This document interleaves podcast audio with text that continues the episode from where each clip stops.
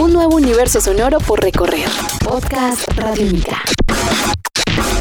Amigos de Radiónica, sean bienvenidos a una nueva entrega de En Descarga Radiónica, este podcast donde nos encanta hablar sobre cosas fascinantes relacionadas con el mundo del cine, la televisión, los cómics, los videojuegos y mucho más. Mi nombre es Iván Zamudio, arroba Iván Zamudio 9 y me encuentro en compañía de Diego Bolaños, arroba Diego Maove. Maestro Diego, una vez más, encantado de estar con usted en este espacio. Iban enamorados de lo que significa trabajar en 8 bits, 16 bits, 32 bits, 128 bits y todo avanzando, pero es chévere regresar siempre al principio y recordar que esos juegos eh, de cuando éramos pequeños tenían una sola premisa y una sola, y era divertir y entretener. Sí, señor.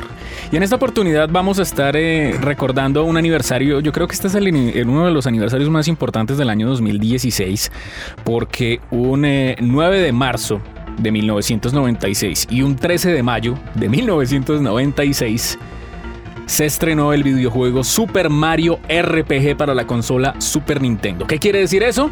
20 años de historia de este legendario título.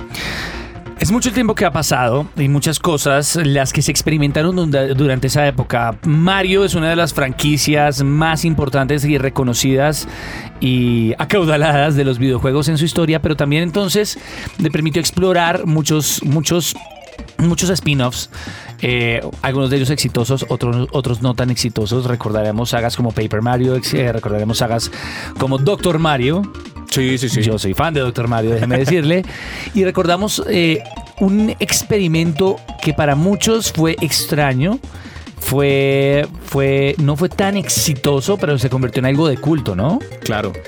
Este juego, Diego, tuvo una. tuvo. es como un encuentro de titanes en esa época, ¿no? De, la, de, lo mejor de lo mejor, del best of del momento.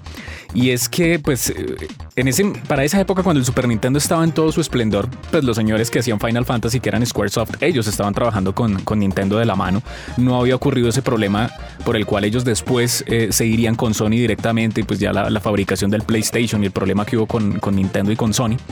Y por esa razón, ellos, pues, decidieron. Eh, este proyecto se consolidó y Shigeru Miyamoto de nuevo, pues eh, que estuvo detrás de, este, de esta gran iniciativa, decidió que los señores de Squaresoft, hoy por hoy Square Enix, desarrollaran este juego y era como crear una versión de Super Mario Bros.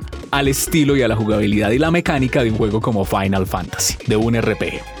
Lo que aprovechaban era apalancar el éxito tan absurdo y sin precedente que tuvo el lanzamiento norteamericano, overseas llamarían algunos, de Final Fantasy, esa época 6, Final Fantasy 3, 6, porque tenía una nomenclatura distinta. Varios de los títulos de la saga no habían sido lanzados en Estados Unidos, pero fue tal el éxito y tal la, la apertura del mercado al RPG japonés, al JRPG, que llevó a pensar, venga, ¿por qué no damos más de esto?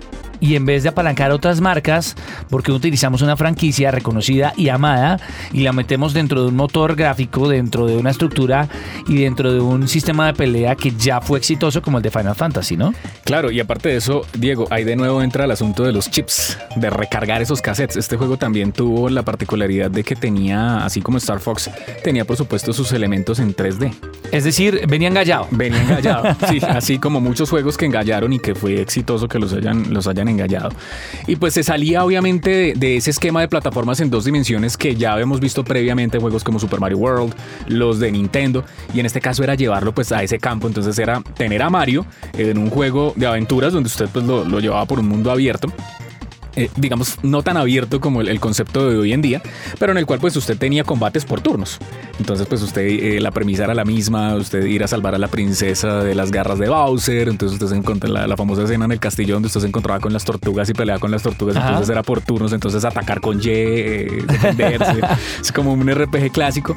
Y de pronto pues que de un momento a otro caiga una espada del cielo, rompa el... Y rompa con todo lo que estaba pasando. con todo lo que estaba pasando con el, con el camino de, los sueños, todo esto, eh, eh, el, camino también del, del castillo de Bowser y pues aparezca un nuevo villano conocido como Smithy y la pandilla de Smithy que, bueno, Smithy es un robot que quiere obviamente eh, una, una dominación y una serie de cosas y de que... Además de que es un herrero, era como meter Sí. y mezclar los dos conceptos de una forma muy extraña. De hecho, va muy de la época de esos crossovers en los 90 De en donde se inventaban cosas extrañas y unas mezclas extrañas como para que uno viera otro sabor de las cosas. No sé, como cuando usted le regalaba una tortuga ninja, el muñeco, pero era como la tortuga ninja rapera, eh, cocinera y una Sí, era como el, el sabor de esa época. era darle, era darle otro color a lo que ya era exitoso y, y algo muy de la época era mezclar dos elementos exitosos, meterlos en una licuadora y dar como resultado esto. Sí, y, y fuera de eso, Diego, pues que usted, bueno, ahora no es contra Bowser, ahora era contra Smithy, pero resulta que en, ese, en esa aventura para derrocar a Smithy aparecían eh, nuevos personajes, como es el caso de, de Geno o es el caso de la princesa Toadstool, que ya, ya no viene a ser, la, la- la damisela en peligro, sino que ya hace parte del equipo, de como, pues, como los juegos, como Chrono Trigger, como todos esos juegos. Y ya, pues, eh, lo más interesante, una de las cosas más bonitas del juego es que usted puede jugar con Bowser. Y Bowser es bueno. eso, es de lo, eso es de lo mejor que tiene el juego. Entonces, es como una. No, y una- además que le meten mucho humor para poder eh, eh, como medio explicar y darle un, darle un piso a toda la trama, a toda la nueva trama.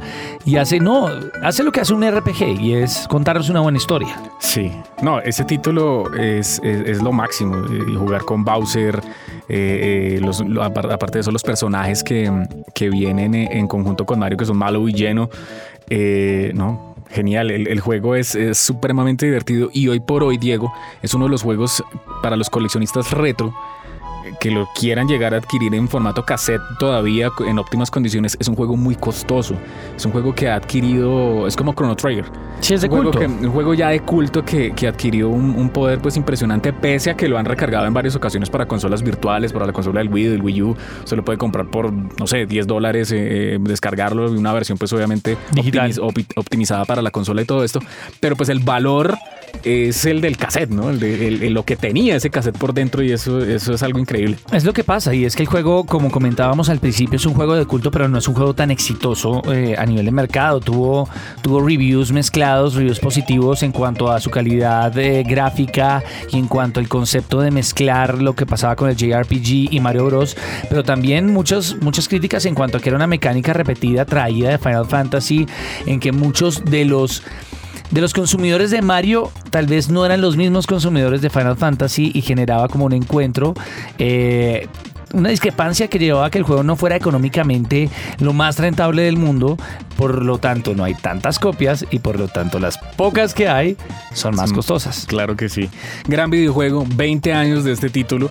Aquí se alcanzó a disfrutar bastante de las revistas como Club Nintendo. Las revistas como Club Nintendo. Eh, le dieron bastante promoción a este juego. Y pues hoy en día eh, los colombianos, aunque se jugó menos este juego que por ejemplo no sé, Super Mario World, Exacto. eh, pues sí se recuerda bastante y yo creo que es, es merecedor de un aplauso grandísimo pues para esa, esa fusión de mundos que nos llegaron a presentar en este momento. Esto fue en Descarga Radiónica, 20 años del videojuego Super Mario RPG Legend of the Seven Stars. Cada palabra que acá se diga es necesaria para tu cabeza. Podcast Radiónica.